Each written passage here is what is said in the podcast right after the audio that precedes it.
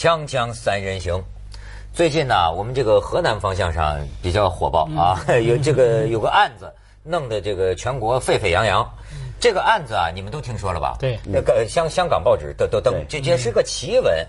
这个反正现在啊，就说河南这个平顶山中级法院，这个这个法官呐、什么该免职的免职，该该处分的处分。他这个事儿，反正河南省高院就发回来，就是说你这重新查这个案子，因为先先判了一个事儿，听起来很简单，说是有一个叫石建峰的，是。啊还是什么事不？是徐徐建峰，是石建峰吗？是。啊，跟我们的朋友同名同姓，不是那个石头的石，这个是时间的时。时间的时，哎，他还真是，他在八个月的时间里，他有两辆货车跑货运的嘛，跑货运的。两辆货车，后来说呢，他就不交那个偷逃那个什么呀过路费，过路费。你这在中国什么路都得收费，对吧？他们要过路费，然后呢是个天价巨额，所以判他无期徒刑嘛，就是三百偷逃了多少？三百六十八万。八个月，八个月，三百六十八万，好判无期徒刑。结果呢，这个很多案子这就扑朔迷离了。过不了几天，弟弟出来了。嗯，弟弟说我哥哥是帮我顶罪的，实际上是我呃怎么着的。然后呢，这个弟弟又又拿出来说，说他怎么能偷逃啊？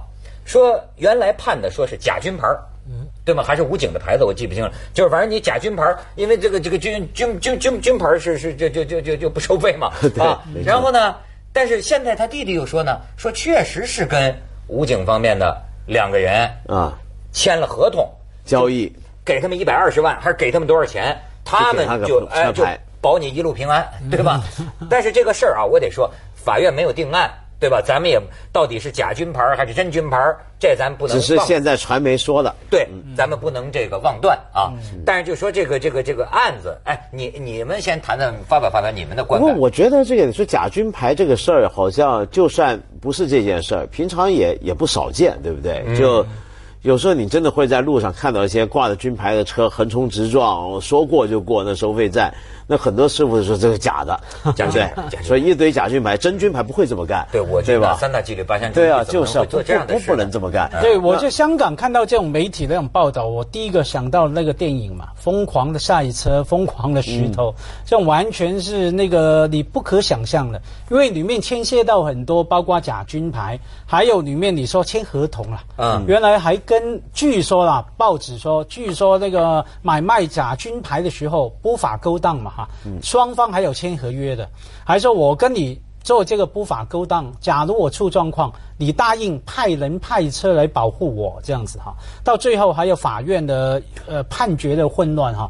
这个完全就像那种讽刺的电影情节。但这种合约 荒诞荒诞这种合约我觉得有意思的是什么？它听起来很荒诞，再想很可怕。它说明在今天的中国，有时候啊，有一些我们觉得不正常的，甚至是非法的行为，正在逐步正常化。嗯甚至穿上了某种的合法的外衣。你想想看，契约是什么？签合同，我们背后有个假设，除了是讲道理，还是希望是法律保障。嗯，你干一个非法行为，都希望有某种的法律保障的感觉啊，不是真法律保障。这表示大家开始不当回事儿。你记不记得过去一年还有一些，比如说一些贪官跟情妇不也签合同吗？哦，有这事儿啊。你忘了？这签合同说每个月保证性满足多少次？对对对，还有一个你忘了这有个事儿吗？姓姓曾的还是什么的？对对对对对对 哦对不对一直到五六十岁，好家伙，需对，求保证每个每周两次，每吧？每每周两次，啊而且是好几个。对这这样够够忙活的。所以呢啊，，这这几年我看到很多这种情况，这是很可怕。就是说，大家开始不把一个非法的、不正常的事儿当成非法不正常，反而觉得它是很很合理的。你说这个，我倒想起来，现在北京不是治堵吗？嗯治堵就是限制买车嘛，就采取摇号嘛。一个这到现在，你比如一个月只能买两万辆，摇摇出两两万辆。后来就有人说了，你看这个人们啊，本能的就会说，那这个东西会不会成为私下交易的资源呢？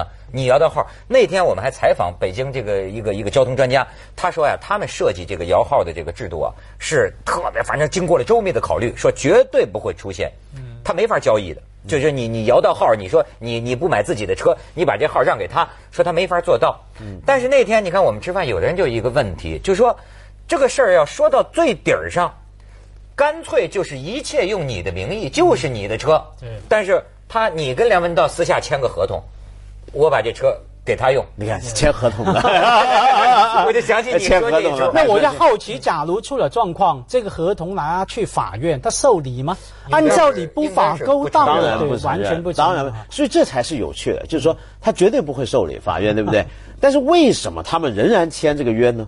这是一种心态很微妙的心态，你知道吧？签合约是希望法律保障，法律不可能保障，你仍然签，这是说明有某种前法律，或类似于法律的，就是一种东西在运作。就是前几年吴思讲潜规则啊，嗯，其实现在潜规则都不潜了，它已经慢慢的往上升，越来越明了嘛，才会变成这个。这对不起，这个还可以看你从光明面还是黑暗面来看哈。黑暗面我们觉得荒诞嘛哈，把不合法的东西合法化哈。从光明面来看呢，说大家对于以依法治国啊，还是抱有希望的，觉得我们呢签的合约还还是可以搞的。然后哎就我觉得这个咱不懂法律啊，很很难说。这个有有些时候法律的这个判决啊，呃挺让我觉得挺好玩儿你比如说，我举个例子来说，你海淀区法院，海海淀法院前前前一阵儿我看一新闻，他判啊，法院也不知就是你看啊，他说什么呢？有一天有一个男的手机收到一个短信，这个短信呢问他说有冰毒吗？这个男的，你说这么会接茬的，他回了个信息说有，然后呢，他哪玩意儿？他那没有那没有冰毒吗？但是他想挣钱嘛，他自己就弄了点冰糖，去卖给原来是一个女的，你知道吗？这女的平常就是吸毒的，买毒品，发错了信息，发到这哥们儿手机上，他也会接茬，有拿冰糖拿冰糖去卖给这女的，结果被我公安当场抓获。抓获了之后，你知道法院最后判庭，我觉得这法治精神挺挺牛的啊。法院说啊，这个他不是贩毒罪，因为他拿的是冰糖，但是他却犯了诈骗罪。你看，在以这个这个冰糖冒充冰毒的名义，你看这个里头按说贩毒是是犯法的，但是呢，法院还是分辨到这一层，就说你啊，你诈骗。消费型 不是啊，但这个我觉得不太，也还是有问题。比如说，毒贩交易，你知道常常卖假货，那是不是表示以后毒贩交易卖假货的话，那他就不是要贩毒呢？你懂我意思吧？比如说卖白粉的、卖海洛因的，不是他们常试吗？那电影我们看的多都知道，那得先试试，老大没问题，纯度够，然后拿回去里面全面粉嘛，对不对？比如说像这种情况，你卖一堆面粉给人家，那你就不叫贩毒了吗？嗯他贩毒可能的罪名啊，他意图贩毒，甚至这个是不是？当他来买跟卖的时候，大家都觉得说那个是毒，我是把它看成一个毒来买卖，那就可能犯罪了。这不是不不不不是别追究这个毒案子法治咱们这是收费的，收费。对哎，就说这个事情，你们刚才讲，我就觉得说呢，实际上众人议论的更多的，还不是说呃假军牌假军牌，或者这个审判员不够格而且我那个老实讲啊，中国现在的一些不靠谱的案子多了去了。你发现没有？往往引起注意的啊，是人们的违反常识的一种好奇心。嗯，比如这个案子谁调查了解过？但是为什么一下子就对河南方面造成压力呢？网上为什么？网上大家疑问的焦点是说呀，两辆货车跑了八个月的运输，这哥俩交代说是赚了二十万的钱，可是偷逃了三百六十八万的过路费。那么就是说，他要是没偷逃，他要合法交费，他两辆货车运载八个月的话，他还倒亏出三百多万，这生意能干吗？对你明白吗？这一下子就引起了人们就说呀，咱们就说这个高路公高速公路啊，收费，层层设卡收费的这个、这个问题。对，对，没有，他可以这样说嘛？他说：“哎，我们这样收费，其实当然可以说是滥收费哈。另外，不是说都说中国的交通混乱吗？堵车吗？我你可以，你觉得赔本，你可以不开嘛？你不要做这个生意嘛哈。啊，他对，用这是个制度的方法。对，我是用那个自由市场的逻辑来玩这个游戏。假如他要这样诡辩哈，那只能这样说了，不然的话，当然是回到那个问题了。哎，但是我给滥你收费。但是我给你举个例子啊，人家说，你看我还能背背这个数字。美国你知道吗？什么事儿？咱就米米米国，一个汽车，呃，从新泽西州的收费高速公路上行驶一百六十七公里啊，两个小时。只收四点二五美元的过路费，实际上美国呀只有极少数的路段才收过路费，所以他们讲啊，在美国、加拿大开车，那叫一个爽啊！这是一望无人呐，那简直就是哗！不要老拿美国来为什么叫巡航定速啊？就是说一个速度你都不用开就我知道绝就没有没有卡的。对哎，这个里边有一个伦理问题，就是当年说美国说洲际高速公路啊，这就是去呃联邦政府和当州的这个投资是按九比一。那么当时他也可以说要收费，但是好像说最后人家美国人研究研究，就是说高速公路啊不能搞这个收费，嗯，因为这就失去了高速公路的本意，嗯，这速度就快起来降低速度了。那降低速度了嘛，而且使得会堵车了可，因为流量堵一堵。但是我觉得我们不能什么事情都拿美国来说，每个国家有不同的国情，对不对？是。这个美国不收费，咱中国就该不收费嘛，对不对？我们中国有自己的独特情况啊。先说回我们，你有所以你知道中国的独特情况，就造成了中国的另一个独特情况，叫超载。广告之后我再跟你说，锵锵三人行，广告之后见。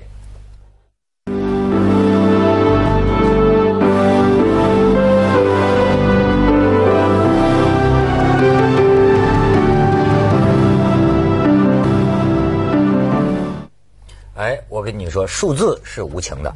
全世界收费公路十四万公里，知道其中有多少在中国吗？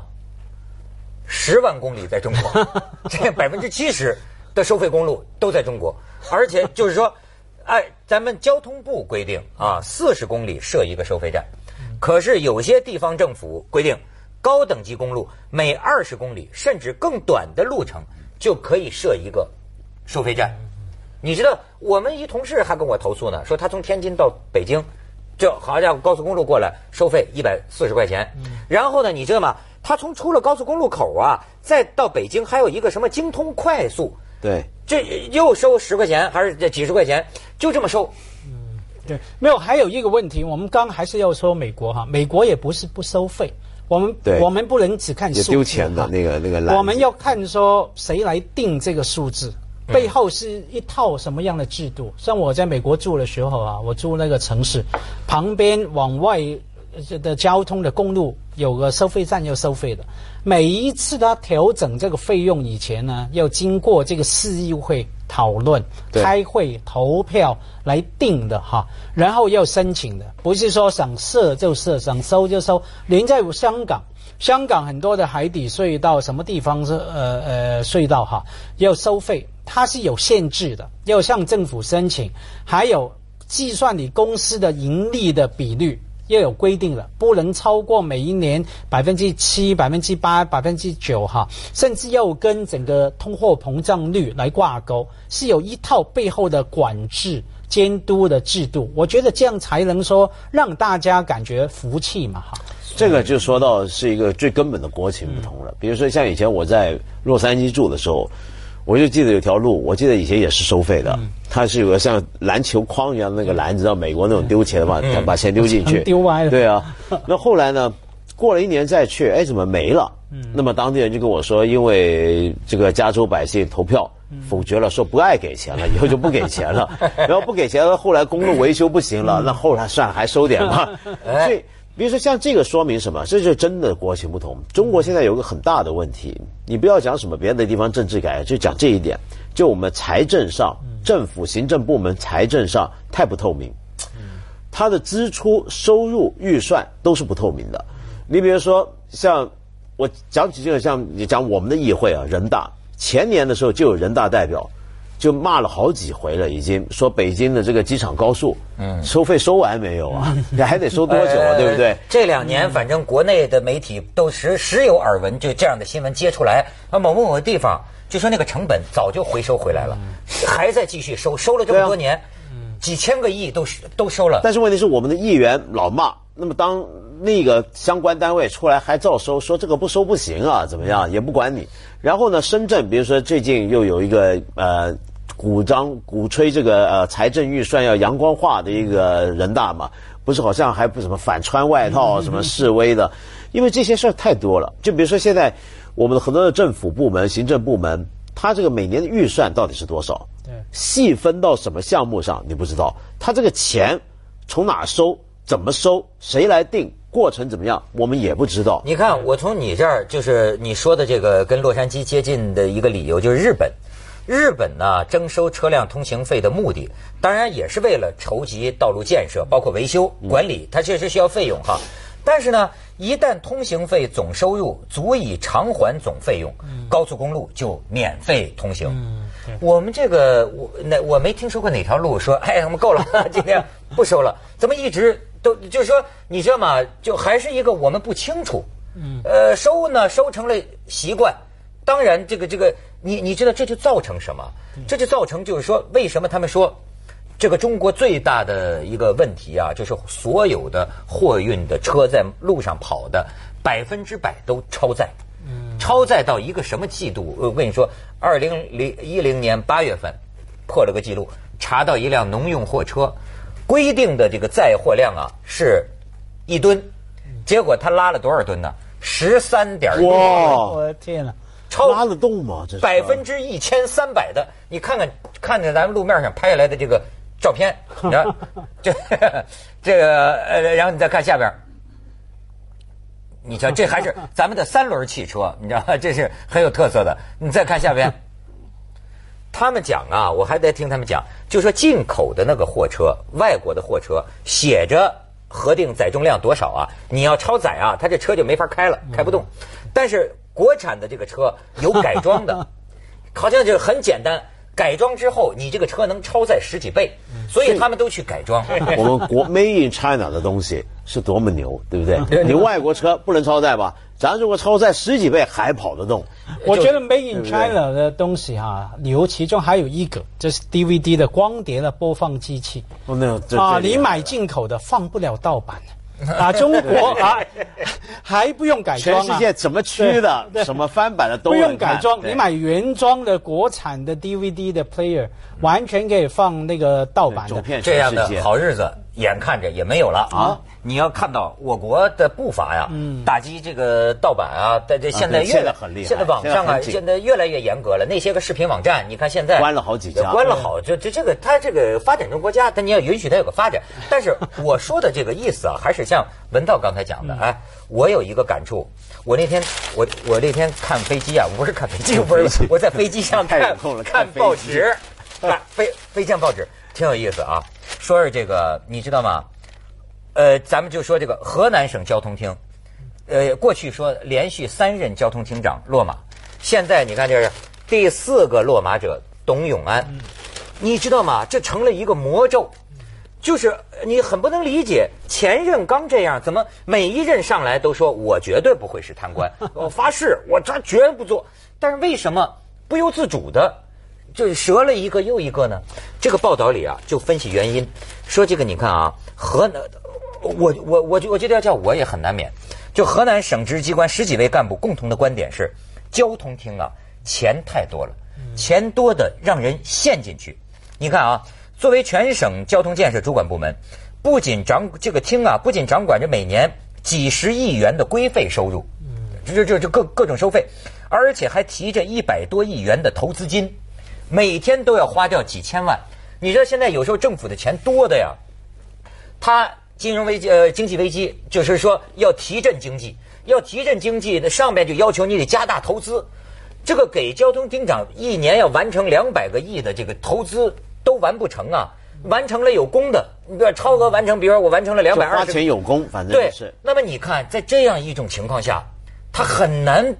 呃，这是两回事吧？你要花钱，钱是你的责任。坦白讲啊，我们经常聘请高官在国外，其中一个本领就是要看你懂不懂花钱，合法的去花钱哈。嗯你做很多预算，刚文道讲到预算哈，怎么拿钱来，怎么花掉，那是应该的，你的本领，你的工作啊。所以问题是说，你把钱花到自己口袋，那就不对了。你不能说因为钱太多，等于是说女人太漂亮了，他也没所以我要非口袋我要费你强他也没花自己口袋儿。你像前任有一个叫什么石发亮的嘛，石发亮、说他最不是贪呃最喜欢这个什么呃现场办公嘛。然后就是说有有有一次一个地方干部说先给我们修路修修高速公路，说完了说好喝酒，喝一杯 一百万，当场干九杯，当场他就让计划这个干部给他九百万就签约呀、嗯，哎这钱花的多爽啊！锵锵三人行广告之后见。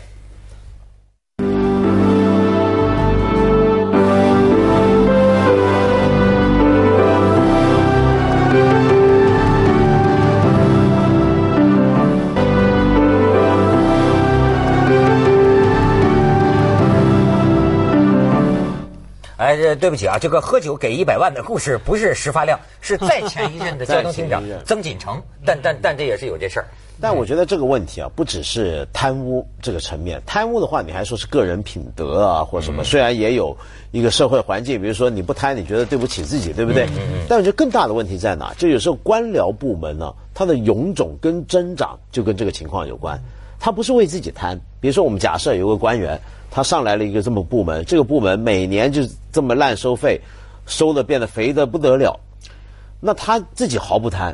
但是问题是，假如我今年停掉了这个大水猴，你想想看，我这部门上上下下全都怨声载道。你你一个部门收入来源少了，钱少了，在整个政府部门的结构里面，就说明你不肥了。你不肥了，你的权利也少了，对不对？那你肥的时候，你钱多的时候，你可以干什么呢？他不是为个人贪，比如说他可以扩张部门，是不是？比如说我就管交通的，举个例子啊，瞎举，我管交通的，我说我现在钱够多嘛，钱够多怎么办？我多盖一些路，或者路上多盖一些什么休憩设施啊，什么便民设施，什么都好。我盖这些东西弄得越多，我请的人越多，我请的人越多，我钱还得再回来最多更多，到最后我的钱跟人恐怕在各个部门里面都得排前列，那我权力才会大。所以说啊，这个好的制度设计能够让坏人干好事，嗯坏的制度设计呢，能够让好人干坏事儿。我不敢说这话，这是邓小平说的。对没错邓小平说的。所以好的制度其实也是保障大家了，对不要让你受不。接着下来为您播出《珍宝总动员》。甚至而且不是让他个人谈，要让这个部门停止。